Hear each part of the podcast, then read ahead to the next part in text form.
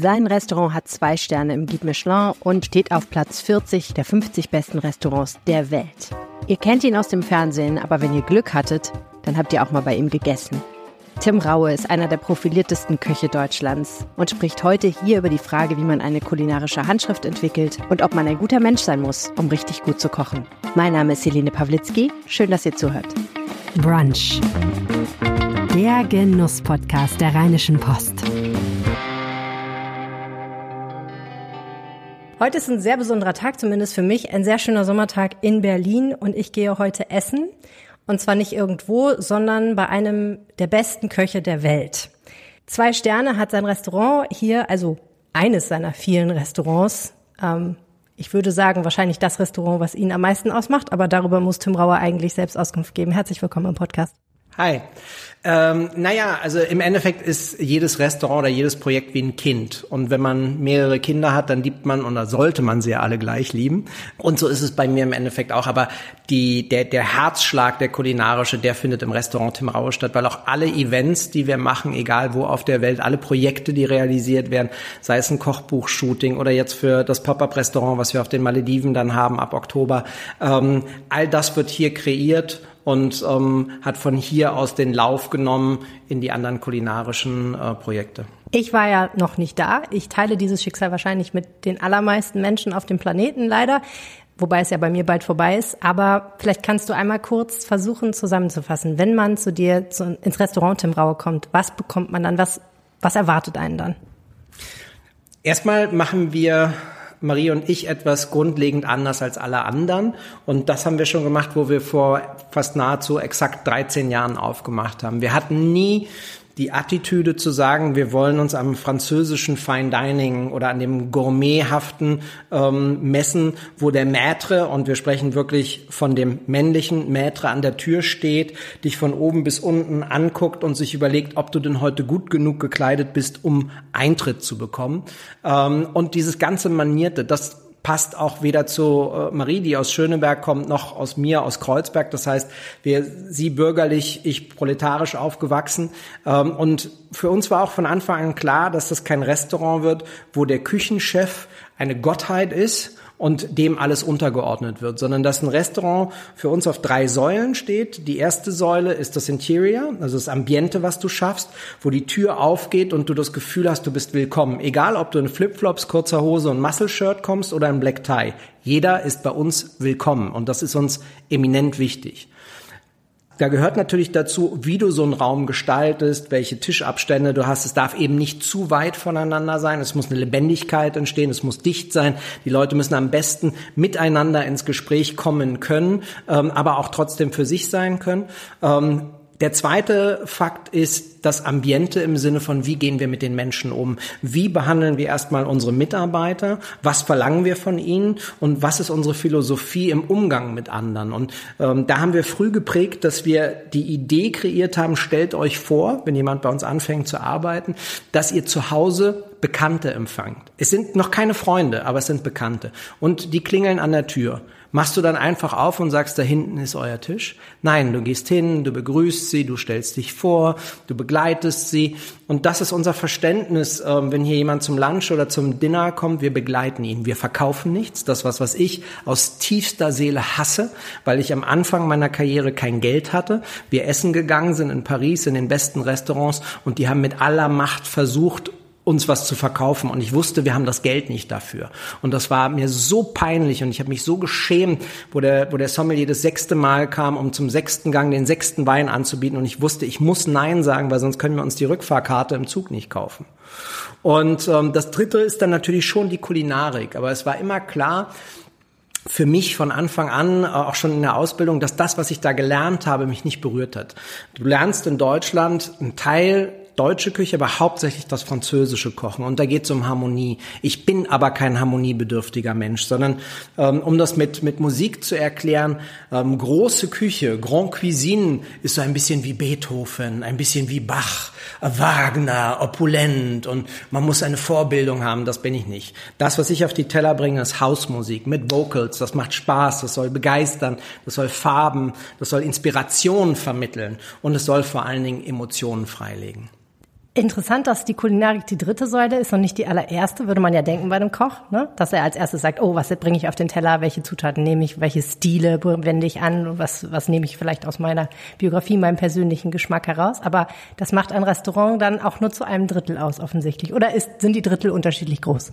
Nein, das dürfen sie auch nicht. Wenn die Drittel unterschiedlich groß wären, hätten wir auch eine Machtverschiebung, die einfach nicht funktioniert. Und es gibt seit Anbeginn der Zeit sowieso diese Konkurrenzsituation ähm, zwischen Service und Küche. Und das muss man natürlich auch verstehen. Ich muss auch dazu sagen, hätten wir dieses Gespräch vor 20 Jahren äh, geführt, hätte ich ganz bestimmt eher mit der Kulinarik angefangen. Aber ich bin äh, jetzt äh, 49. Ähm, ich habe in meinem ganzen Leben weit über 150 Restaurants eröffnet, für andere oder für mich selber. Und ich bin heute natürlich mehr Gastronom, Restaurateur, oder TV-Unternehmer, als dass ich noch Koch bin. Ich Kochen ist immer noch meine Leidenschaft. Ich kreiere jedes Gericht im Restaurant Tim Rau und in den anderen, in den Hanamis zum Beispiel auch. In den Colettes habe ich einen tollen Küchendirektor, der lange schon bei mir ist, wo ich mich dann mit einmische. Aber grundsätzlich, das mache ich noch. Aber ich stehe nicht morgens auf, gehe auf den Markt einkaufen und stehe dann acht Stunden in der Küche, um, um äh, eine Operational, also eine, eine äh, produktionstechnische Arbeit zu vollrichten. Dafür gibt's junge Mitarbeiter, die das auch lernen müssen und, und das sollen und können.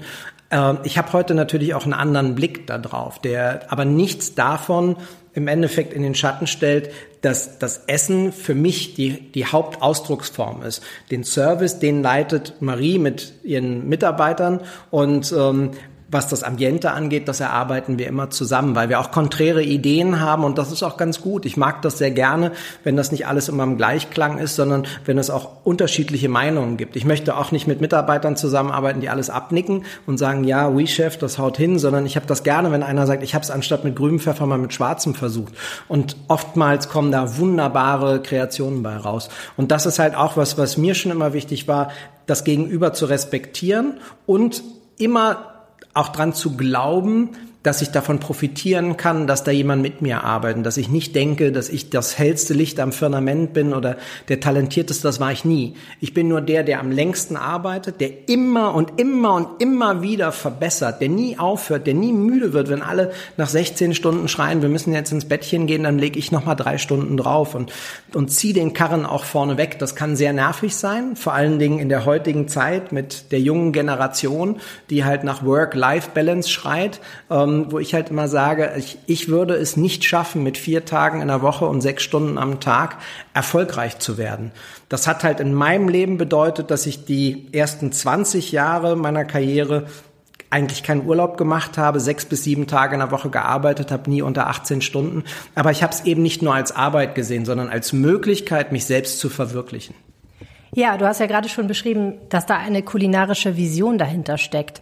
Glaubst du, dass wenn jemand bei euch im Restaurant einen Abend oder mehrere Abende verbracht hat und man ihm dann irgendwo irgendwann einen Löffel Tim Raue serviert, dass er den wiedererkennt, den Stil? Hm, also ich würde nicht dran glauben, aber ich weiß, dass es ähm, ganz gut funktioniert. Es ist ja so, dass ich ähm, mich auch entwickelt habe. Ich habe eigentlich einen ganz großen Cut gemacht 2007.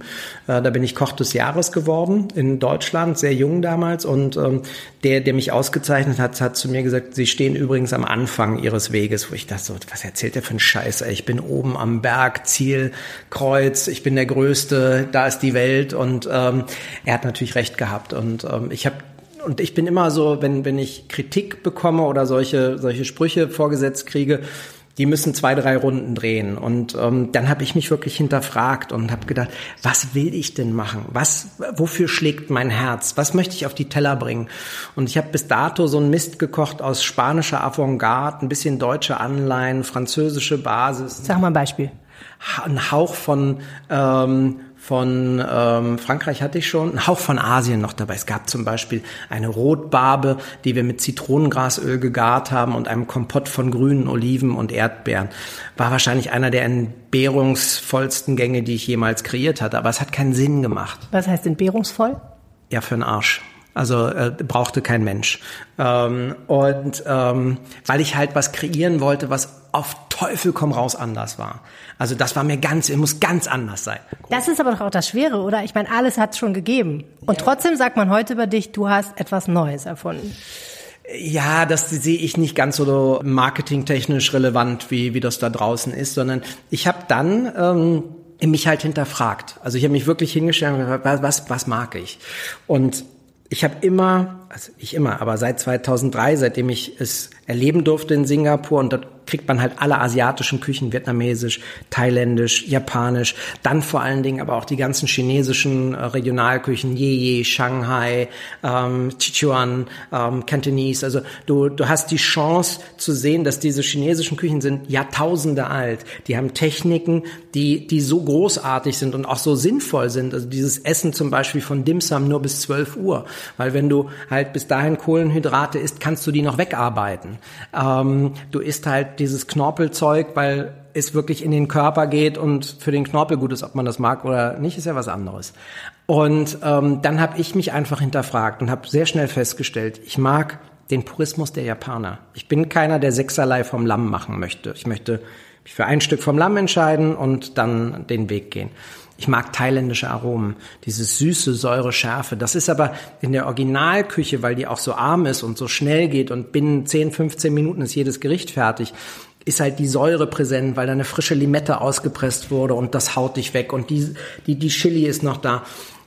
Das halt sensibler einzuarbeiten, komplexer zu machen und ähm, schlussendlich eben die Technik der chinesischen Küche zu nehmen, Fisch zu dämpfen, anstatt ihn so wie die Franzosen mit Tonnen von Butter zu braten. Und daraus habe ich dann eine eigene Küche entwickelt. Und das war am Anfang nicht einfach, weil ähm, die Kritiker das nicht so geil fanden 2007, das weiß ich noch. Äh, 2008 wurde es dann zwar schon besser, aber du kannst halt, wenn du im Hotel arbeitest, so wie ich, dann schnell mal einen Direktor haben, der sagt, hm, da stimmen die Zahlen jetzt nicht so, wie wir uns das vorstellen, also Abmarsch, mein Freund. Nun hatte ich das Glück, dass wir Koch des Jahres und einen Stern bekommen hatten, das heißt, der Laden war einfach für ein Jahr voll.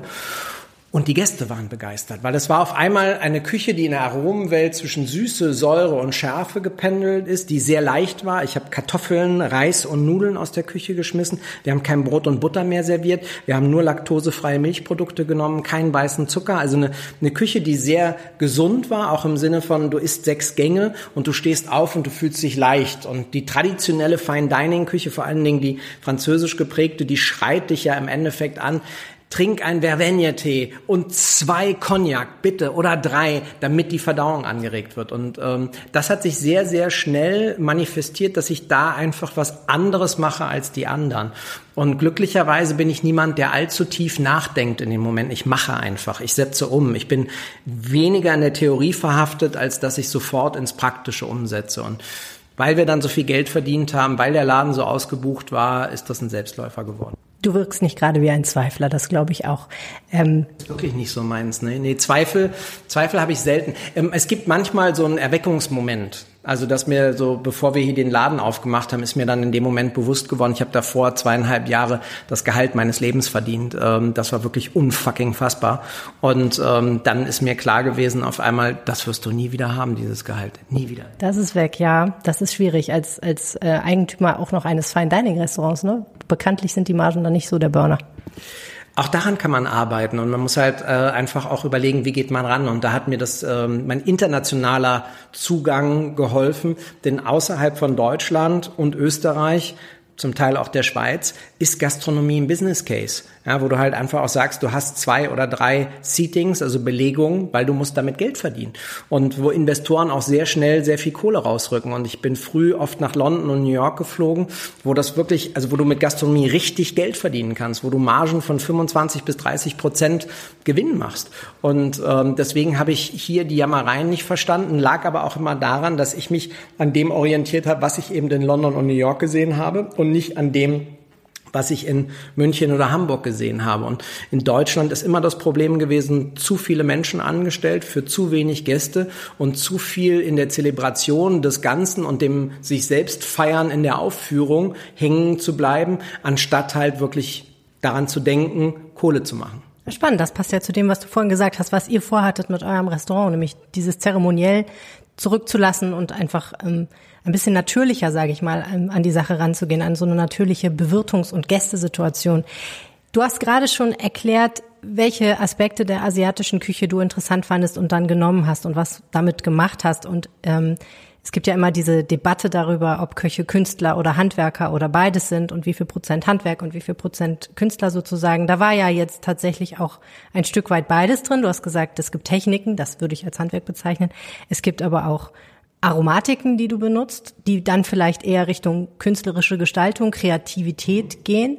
Ähm, was ist denn wichtiger, um eine charakteristische Küche einen eigenen Stil zu finden? Das Handwerk, also in wie viel Teile man den Fisch hebelt, oder die Aromatik, also was dann nachher um den Fisch drumherum passiert? Ich glaube, es ist die Persönlichkeit und das, was du aussagen willst. Wenn du dir jetzt die aktuell diejenigen in der Welt anguckst, die am prägendsten sind, ähm, oder wir, wir bleiben auch mal im deutschsprachigen Raum.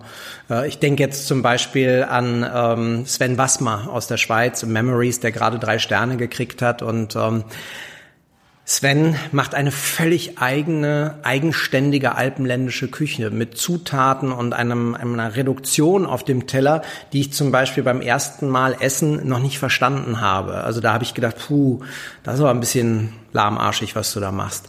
Und ähm, wo ich einfach auch ein bisschen ähm, mehr Ruhe brauchte, um das zu verstehen. Damit meine ich, bin früher äh, so hektisch selber auch unterwegs gewesen. Ich habe mir 30 Termine am Tag gemacht. Ich habe mir nie Ruhe gegönnt, immer höher, weiter, weiter, schneller. Und dann ähm, kam es bei mir auch dazu, ich habe immer mehr gesalzen, immer mehr gewürzt. Ich brauchte immer mehr Reiz, um überhaupt noch was zu spüren. Und ähm, wo ich dann ein bisschen zur Ruhe gekommen bin und zwei Jahre später nochmal eine Chance hatte, das ist jetzt auch, glaube ich, schon wieder zwei oder drei Jahre her, was von Sven zu essen, habe ich auf einmal gemerkt, dass das unglaublich schön war, was er gemacht hat, weil er eben auch ein ganz, ganz liebenswerter Kerl ist, der diese Liebenswürdigkeit auf den Teller bringt. Und die hat die gleiche Berechtigung, als wenn du so ein feuriges, ähm, wir haben gestern zwei Mitarbeiter aus Indonesien, die ähm, ein, ein Limettenreis gemacht haben, ein ähm, geschmortes Rindfleisch und dazu ein Sambal. Das hat gebrannt. Das war wirklich wie wie ein Flächenbrand am Gaumen, aber so geil, weil eben Aromatik von gerösteten Nüssen, Chilis, also oxidatives, süßes, zitrisches, scharfes aufeinander getroffen. Das waren wie ein Vulkanausbruch. All das hat eine Berechtigung. Aber es geht darum, dass du als Mensch auch, auch stark bist. Also, dass du einen ausgeprägten Charakter hast und diesen Charakter auf den Teller bringst. Ähm, Jan Hartwig zum Beispiel, der jetzt in München seinen eigenen Laden aufgemacht hat, der hat, war früher super technisch und sehr kleinteilig und in absoluter Perfektion. Aber du hast gemerkt, der war getrieben davon, von deutscher Ingenieurskunst, was kann ich noch mehr zeigen? Und jetzt ähm, ist er unglaublich bei sich gelandet, weil er auch seinen Laden hat, weil es seins ist und er zeigt jetzt ganz viel von seinem Herzen, ganz viel von seiner Persönlichkeit und das ist einfach eine Form von wunderbarer kulinarischer Wollust, die manchmal elfenhafter daherkommt, als er aussieht. Geht mir auch so. Und ähm, äh, das sind für mich auch die schönsten Gänge. Und ich habe bei ihm einen Saibling gegessen, der, der ihn so gezeigt hat, wie er sich selten sonst der öffentlich gezeigt hat, weil er, weil er immer Angst hatte, glaube ich, ob er genug ist. Und jetzt hat er das souverän zu wissen, dass er genug ist. Und ähm, das, was schwierig ist, sind, sind natürlich dann Köche und Köchinnen, die Kopisten sind, also die keinen eigenen Charakter, keine eigene Struktur haben und einfach irgendwas auf dem Teller zusammenwürfeln. Das kann gut genug sein, um auch Sterne, Punkte und andere Meriten zu kriegen. Aber ob das prägend ist, das ist was anderes. Ich muss aber dazu sagen, ich wollte nie prägend für andere sein, sondern mir ging es immer nur um mich selber. Ich wollte damit glücklich sein, was ich mache. Ich wollte stolz auf mich sein. Ich brauche niemanden, ich brauche keine Klaköre, die klatschen.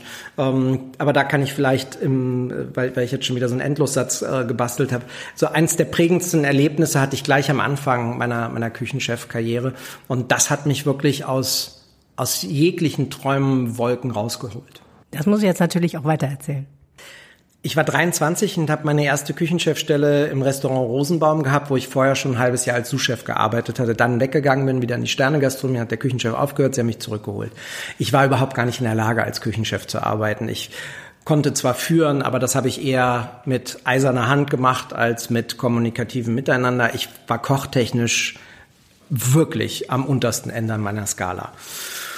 Und hab's aber dann mit jugendlichen Leichtsinn, Naivität und Schwachsinn irgendwie hingekriegt. Und dann war der das erste Wochenende. Ähm, wir haben Essen geschickt dann kam der, der äh, Restaurantmanager rein und sagte sehr früh am Abend, da ist ein Tisch, die sagen, das ist das beste Essen ihres Lebens und das ist so geil und kannst du mal kurz rausgehen und so, ist ja noch nicht ganz voll und wir waren noch nicht voll im Seich, also ich rausmarschiert, den Hallo gesagt und hielt mich natürlich, wurde mir das gesagt, das beste Essen unseres Lebens für den größten, für den geilsten, für den allertollsten.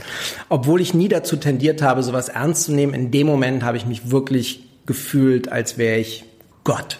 Ich bin so gespannt auf das, wie diese Geschichte weitergeht. Und dann ist das passiert, was wir Realität nennen können. Ähm, am Ende des Abends ich immer noch euphorisch und so und dachte, jetzt bin ich der Geilste, jetzt marschiere ich mal durchs Restaurant. Und wir hatten so knapp über 100 Kuvert in dem Restaurant und bin an den Nachbartisch von dem Originaltisch gegangen, weil ich natürlich als Preuße dann im Uhrzeigersinn alle abfrühstücken wollte.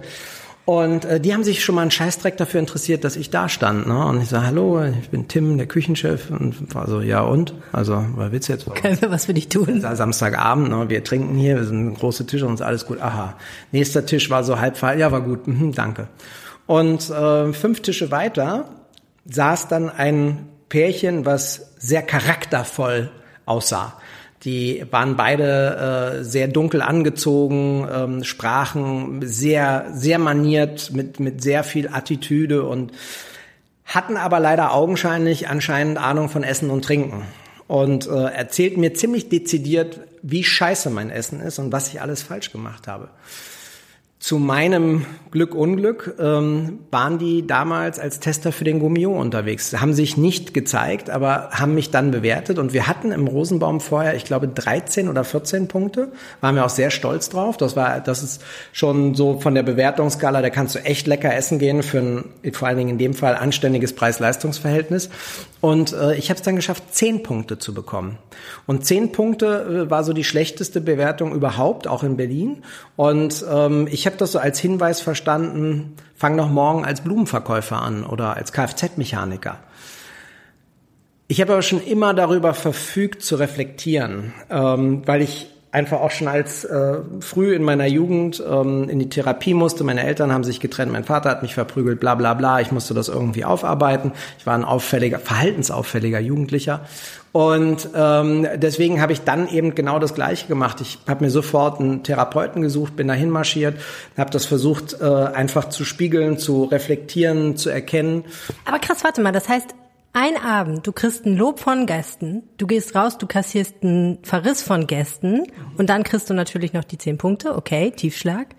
Aber das haut dich so raus, dass du sagst, also dass du das tatsächlich in Zweifel stellst, ob das die richtige Karriere ist, beziehungsweise an so einen Punkt kommt, wo du sagst, das muss ich auf jeden Fall aufarbeiten. Das war so traumatisch. Also ich habe nicht dran gedacht, Blumenverkäufer zu werden oder Kfz-Mechaniker, aber ich habe natürlich sofort gewusst, da stimmt was nicht und da muss ich ran.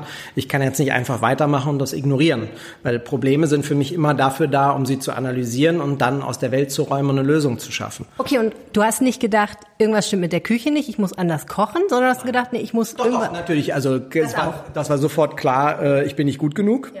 Aber die Gedanken darüber nicht gut genug zu sein, die waren auch so störend, dass du gesagt hast, nein, irgendwie, das muss ich mit jemandem besprechen. Also die trage ich sowieso bis heute äh, in, in jeder Sekunde meines Seins mit mir rum, nicht genug zu sein. Sonst, das, das ist das, was mich antreibt. Wenn man, wenn man über die Hybris verfügen würde oder ich, mich für den Größten zu halten, dann würde ich mich wahrscheinlich zurücklehnen und würde sagen, so, ich bin durch, äh, ich mache hier noch ein bisschen was, aber muss mich jetzt hier nicht mehr quälen. Okay, aber in dem Moment hast du gedacht, nee, also das können wir nicht so lassen.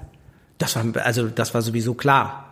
Äh, glasklar. Und das war auch gut, weil ähm, das bedeutet, in dem Moment, wo es halt hochgeht, ist es ganz, ganz wichtig, also für mich halt hoch in Richtung, ich bin zum Küchenchef befördert worden, dass ich dann nicht glauben sollte, gut genug zu sein, sondern immer noch mich zu fragen, was kann ich denn besser machen auf dem Level?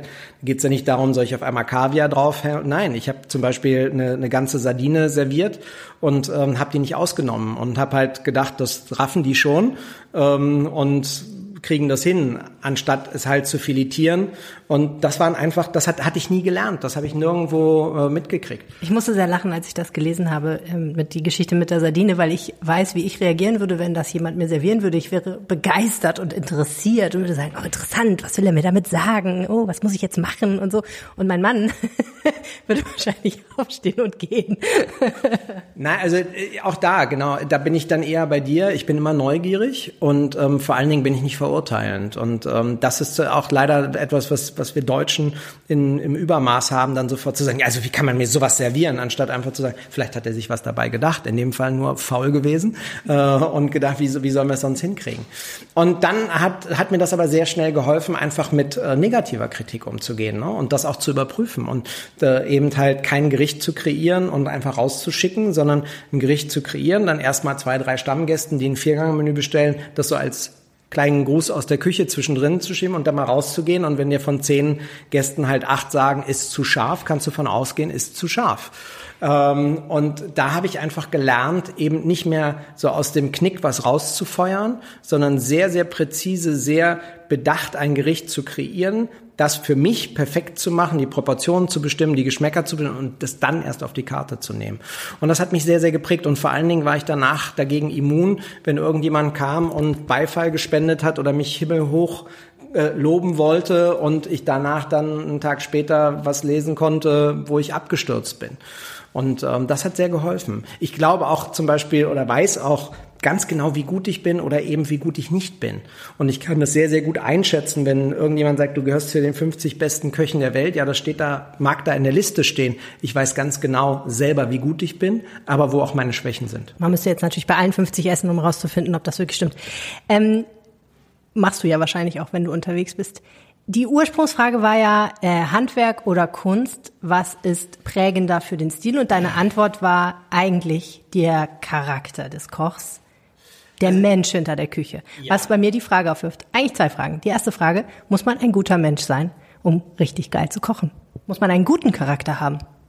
Ich glaube, es hilft, wenn man als Koch oder Köchin ähm, oder grundsätzlich als Gastronom oder Gastronomin ähm, den Wunsch hat, anderen etwas Gutes zu tun. Wenn du das nicht hast, wenn du keine Großzügigkeit hast, dann ähm, ist das endlich, was du machst. Da kannst du so hoch bewertet sein, wie du willst. Der Mensch spürt das, wenn er irgendwo hinkommt und da steht Kaviar auf der Karte und der kriegt drei Körnchen serviert anstatt 15 Gramm oder ähm, die, der Trüffel wird aber wirklich äh, nach nach, also, so, so ähm, was heißt Stamps, Briefmarken. Wird so dünn ge gehobelt wie Briefmarken. Du siehst, da hat jemand abgezählt, wie viel er da drauflegt, anstatt einfach mal äh, zu hobeln. Das, das ist was, was es braucht. Ich möchte nochmal zurückgehen zu deiner, deiner Ursprungsfrage. Also ähm, Handwerk kann man erlernen. Das ist ganz klar so. Und äh, ich war zum Beispiel nicht besonders talentiert und musste es wirklich hart erlernen und immer und immer wieder trainieren, bis ich es konnte.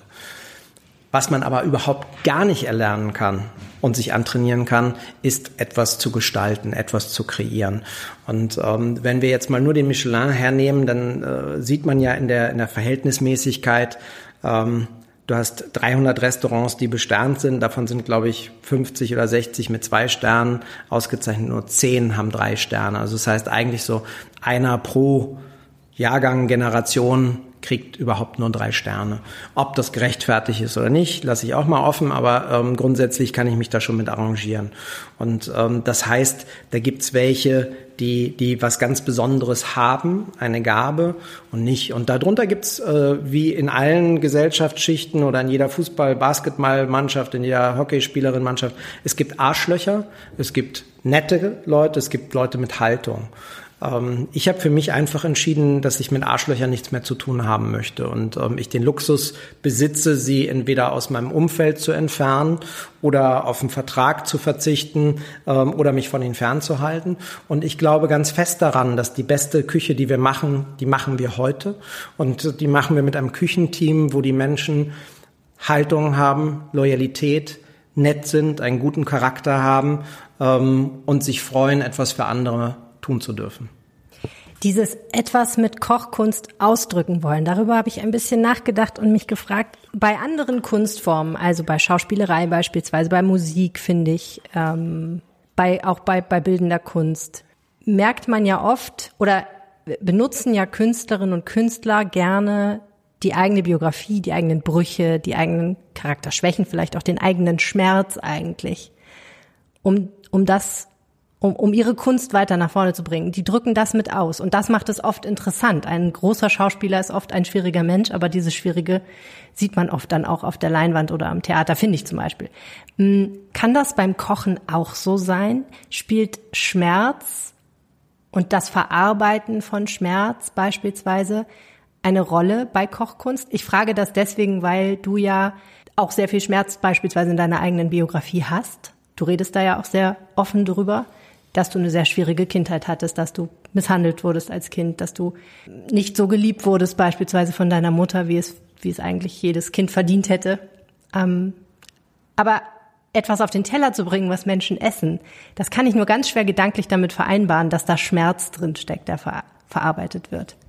Das muss man individuell tatsächlich äh, jeden fragen. In meinem Fall ist es so, dass ich sagen kann, ich habe in dem Sinne keinen Schmerz. Also das heißt, meine, mein, mein gestalterisches ähm, oder mein, meine Kreation, ich muss doch auch unterscheiden. Ne? Man, man spricht immer davon, die Teller sollen hübsch sein. Das ist ein reiner dekorativer Moment, der völlig sekundär ist, weil kein Gast kommt wieder, weil die Teller hübsch angerichtet waren, sondern du gehst nur wieder in ein Restaurant, weil es jetzt rein kulinarisch lecker geschmeckt hat. Du gehst gerne hin, wenn du dich wohlgefühlt hast und du gehst richtig gerne wieder hin, wenn der Service hervorragend war. Und ne? deswegen auch diese drei Säulen, wenn der Service scheiße ist, kannst du machen, was du willst, du wirst nie erfolgreich werden.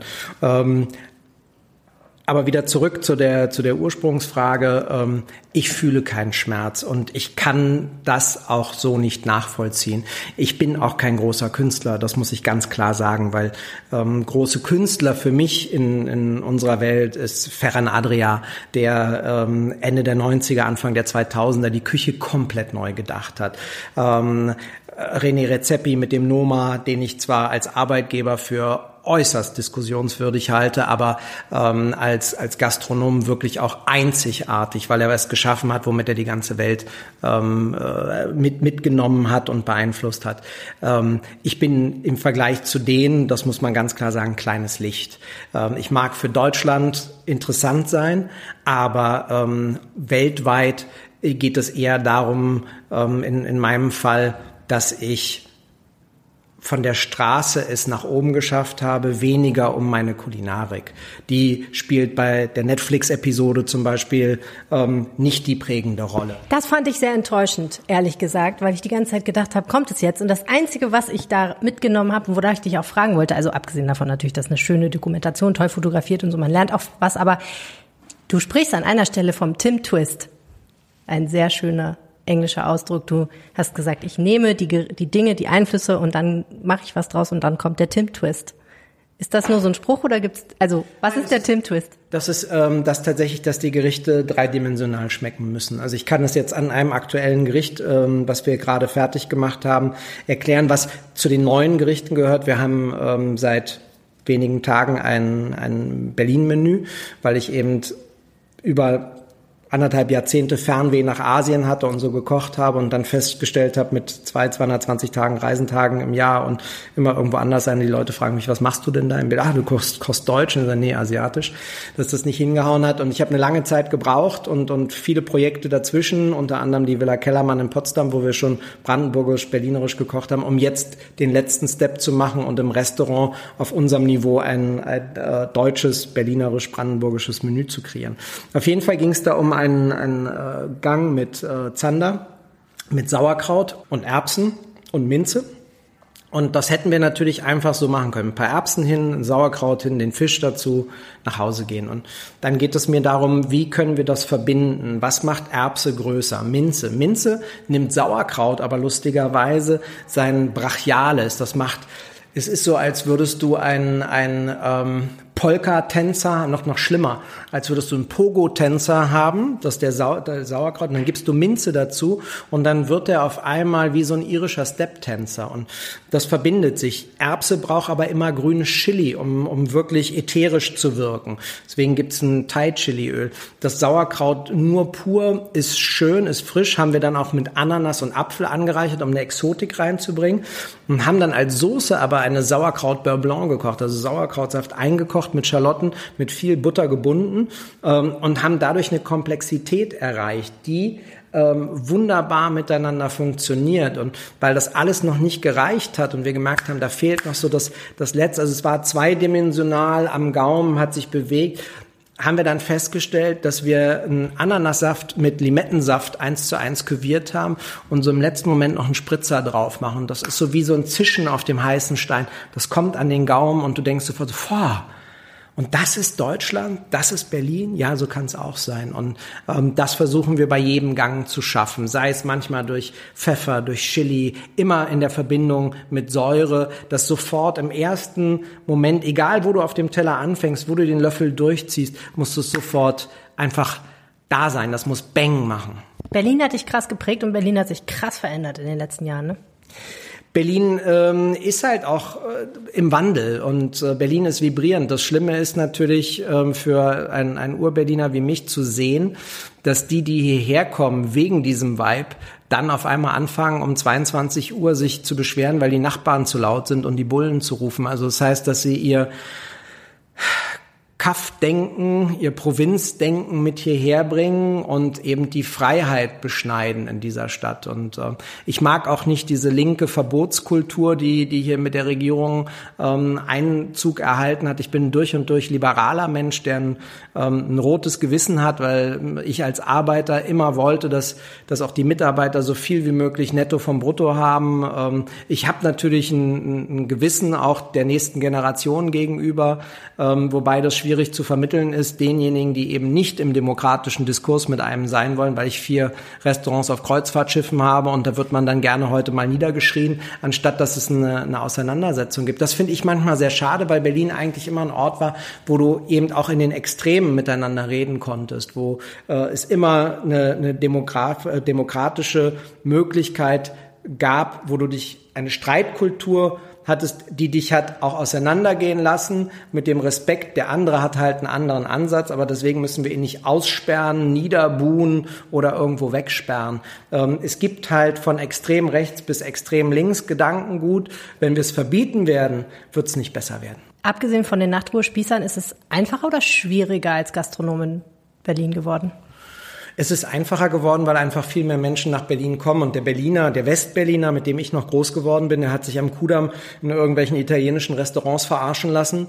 Äh, mit, oh, Dottore, habe ich heute gekriegt von meiner Cousin eine tolle, tolle rote Weine, nur 80 Euro für dich. Und das Zeug hat halt wahrscheinlich irgendwie im Liter 1,50 gekostet in Apulien. Wurde auf eine Flasche äh, gefüllt, die irgendwie hübsch ähm, aussah. Und Dottore hat sofort gesagt, ja klar, machst du hier für mich, war und meine Freunde. Und dann nehme ich gleich mal zwei Kisten mit. Das war eine Kultur, die schwierig war. Wo ich angefangen habe zu lernen, gab es drei Ein-Sterne-Restaurants. Heute haben wir, glaube ich, 21 oder 22 besternte Restaurants, davon eins mit drei Sternen, ich glaube fünf mit zwei. Da stand die Mauer noch und ich stelle mir das vor, das muss doch irre schwierig gewesen sein, an Produkte zu kommen, oder? Mm -mm.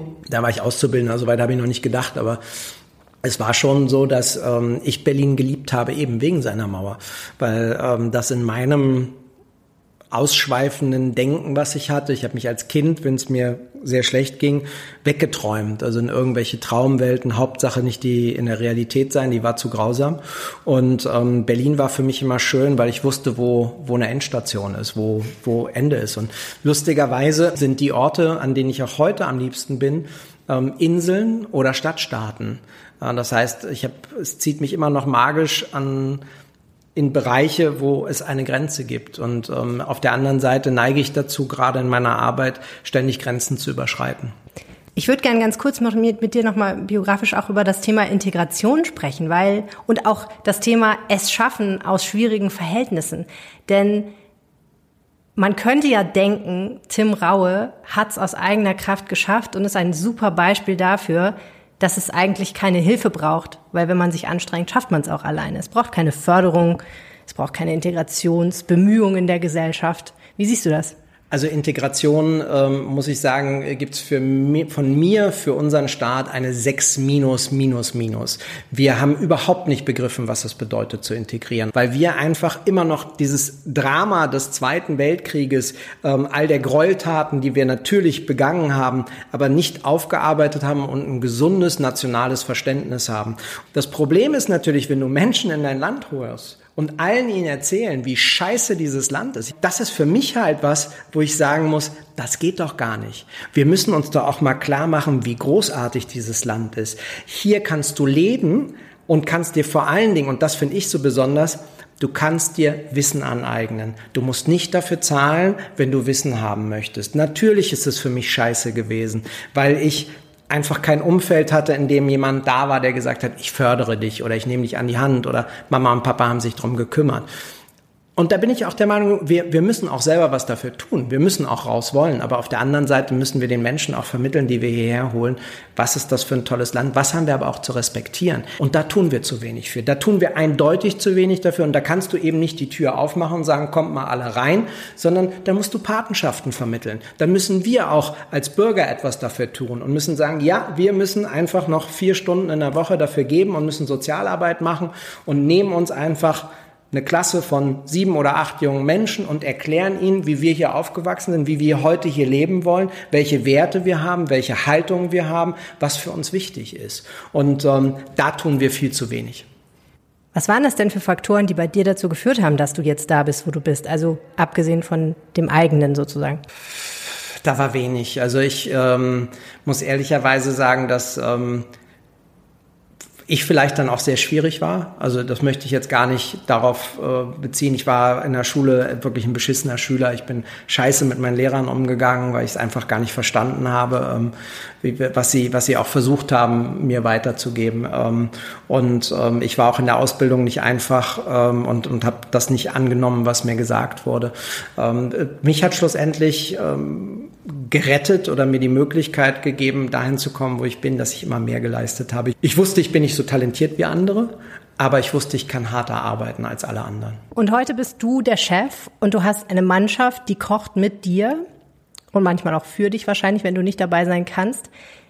Die kulinarische Handschrift, die du dir erarbeitet hast, den Stil, den du erarbeitet hast, wie kriegt man das eigentlich hin, dass andere das umsetzen? Und dass das wirklich unverfälscht bleibt. Denn da geht es ja wahrscheinlich auch teilweise um Nuancen. Ein bisschen schärfer, ein bisschen salziger, ein bisschen weniger dies, ein bisschen mehr das, ein bisschen kleinere Würfel. Also das äh, klingt jetzt für, für die Mitarbeiter fies, aber ist auch viel Glück dabei.